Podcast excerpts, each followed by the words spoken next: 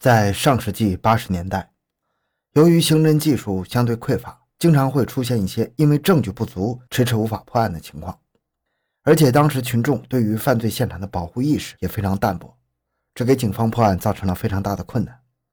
在当时的上海，就曾经发生过一起连环入室抢劫杀人案，犯人的行凶目标多是独居的老年女性，手段极其残忍，在社会上造成了十分恶劣的影响。然而，纵使上海警方在这起案件上投入了大量的精力，却始终没能将犯人绳之以法。不过，随着新世纪的到来，警方的刑侦手段有了极大的进步，这让他们终于有可能破获这起十几年前的悬案。那么，这位逍遥法外接近二十年的恶徒，最终结局是如何呢？欢迎收听由小东播讲的《只针对独居老人下手的恶魔》。回到现场，寻找真相。小东讲故事系列专辑由喜马拉雅独家播出。上世纪八十年代的上海依然是我国的轻工业最发达的地区。随着改革开放的进行，上海的年轻人们也都纷纷外出打拼。因此，在白天的时候，有不少人家中只剩下退休的老人们。在一九八五年五月初的时候，上海的天气已经渐渐热了起来，因此这些老人们便纷纷走出家门，在楼道里乘凉或是做些简单的劳动。由于那时上海地区的治安情况还算不错，因此这些老人也没有足够的防范意识。顾满宝是当时上海劳动机械厂的班车司机，不过他并不满足于工厂微薄的工资，总想找些新的手段来赚些外快。在一九八零年的时候。顾满宝曾经和一伙盗窃犯有所联系，并因为包庇罪被判处了四年有期徒刑。从监狱出来之后，虽然顾满宝又回到了之前的工作岗位上，但是背有前科的顾满宝在工厂的处境变得更加窘迫了，这也让他有了新的犯罪想法。由于他每天只有接送员工上下班的工作任务，这让他有了大量的空闲时间。他发现了独居老人防范意识不强的问题。这让一个邪恶的计划在他心中浮现。一九八五年五月四日十一点，他来到了位于普陀区的一个住宅小区，在经过观察之后，他发现了一位独居老人。于是他来到了老人的住所附近，先敲了敲其隔壁邻居的门，见无人应答之后，他就敲响了这位老人的房门。住在里面的刘老太热情地打开了房门。顾满宝说自己是来找邻居的，结果他并不在这里。想要拜托老人家帮自己送一张字条，在老人取纸笔的时候，他再次确认了屋内的情况，在确定没有其他人之后，他便猛地冲到老人背后，死死掐住了他的脖子。在老人身亡之后，他撬开了房中的几个柜子，抢走了里面的手表、戒指等贵重物品，然后迅速逃离现场。这次犯案让顾满宝尝到了甜头，于是他抑制不住内心的冲动。在接下来的一个月时间里，他又先后作案三次，每次作案的手法都十分相似。由于他是班车司机，因此其在作案的时候大多是驾车出行的，这让他的作案范围很广，涉及卢湾、闸北、虹口等多个区域，这让警方一时难以确认嫌犯身份。而这四起入室抢劫大案在上海滩引起了不小的风波。老人们的防范意识也有了明显的加强，顾满宝自然看到了铺天盖地的新闻，他知道自己已经很难得手了，便放弃了继续作案的打算。虽然嫌犯在六月六号之后便不再作案了，然而上海警方对这一系列的案件依然十分重视。一来，他们不确定犯人之后会不会再次出手；二来，其行径也在当时造成了极其恶劣的社会影响。在开始的时候，上海警方进行了严谨的讨论。最终确定了这四起案件应该是一个人干的。不过，由于犯人选择的作案时间都是在正午，因此住宅区内的目击者数量非常少，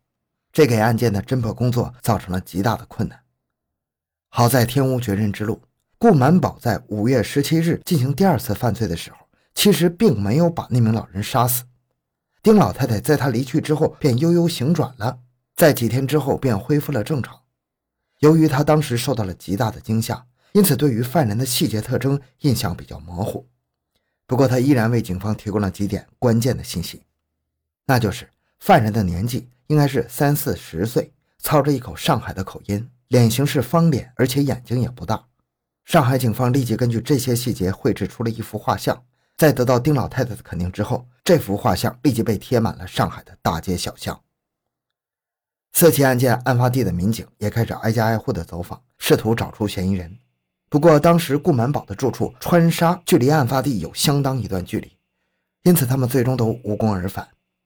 既然无法直接找到嫌疑人，警方便转换了思路，从嫌疑人偷到的赃物入手调查。在这四起抢劫杀人案中，犯人曾经抢走了一台十四寸的金星电视。公安干警们认为，图财害命的嫌疑人理应把赃物出手换取现金，便派了大量的民警走访了上海境内的多个电器回收站，并派人在那里蹲点。不过，在接下来的几个月中，上海警方依然没有等到嫌疑人的出现，这让上海警方十分苦恼。无奈之下，他们只能印了更多的嫌疑人画像，希望能够有奇迹出现。不过，由于画像的细节和顾满宝的长相还是存在一定差距的，因此始终没有人发现顾满宝就是凶手。上海警方的努力虽然没有帮助他们抓到顾满宝，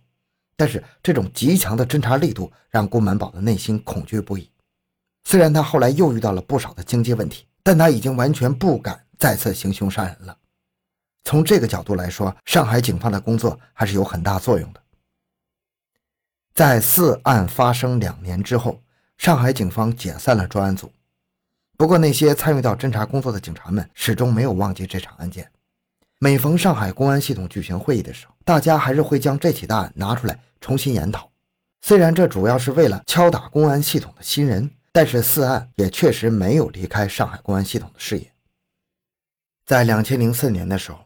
中国公安系统开始普及信息系统。利用计算机手段分析案件成为了主流。当时有不少地方的公安局选择将悬案的信息录入到电脑，以求能够找到新的突破。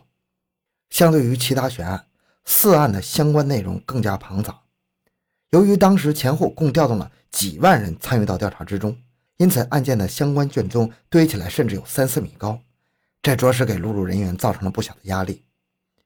不过，上海警方并没有被这种困难吓倒。他们还是将案件的所有相关资料都输入到了信息系统当中。在录入完成之后，他们便操作电脑进行信息比对，以找出那名二十年前的犯罪嫌疑人。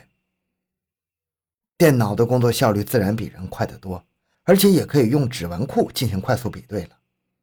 在几个小时之后，上海警方得到了令人振奋的消息：一名指纹与案件现场完全吻合的嫌疑人被找出来了。而他就是顾满宝。警方立即调出了顾满宝的相关信息，发现他的形象也与丁老太的叙述非常吻合，这让警方最终确定了顾满宝的嫌疑人身份，并立即开始制定抓捕计划。警方立即派人到了顾满宝的户籍所在地，结果发现这是他弟弟的住所，他只不过是在这里挂个空户口，其具体地址他弟弟也不清楚。在调查陷入僵局的时候，警方联系到他之前的工作经历，便开始在交通系统中查询他的违章记录，最终确定他如今仍在上海，正在为一位装潢公司的老板开车。于是，警方立即派出了大批警力，让他们在装潢公司附近做好埋伏。功夫不负有心人，顾满宝果然在上午的时候出现在了警方的视野之内。为了不惊动周边群众，警方并没有立即展开逮捕。而是等到他再次驶出之后，让民警驾驶着民用车追了上去。最终，在一个路口前，警方对顾满宝的车辆完成了围堵。在其身后的民警驾车轻轻的就制造了一起意外。顾满宝当即下车，骂骂咧咧的指责民警不会开车。就在这个时候，周边车上突然窜下几名民警，当即将顾满宝压倒在身下，用手铐把他牢牢控制住了。顾满宝也知道自己罪大恶极。因此，在被捕之后也没有太强烈的反抗，而这起十九年前的悬案至此也终于告破了。在顾满宝被捕之后，上海警方还特地到了九十多岁的丁老太太家中，在她看到录像的时候，便神情激动地表示：“就是他，就是他。”虽然在这起案件的侦破过程中，新技术手段的运用功不可没，然而如果没有上海警方二十年如一日的坚持，这起悬案也是没有可能被侦破的。好，这期内容就讲到这里，小东的个人微信号六五七六二六六，感谢您的收听，咱们下期再见。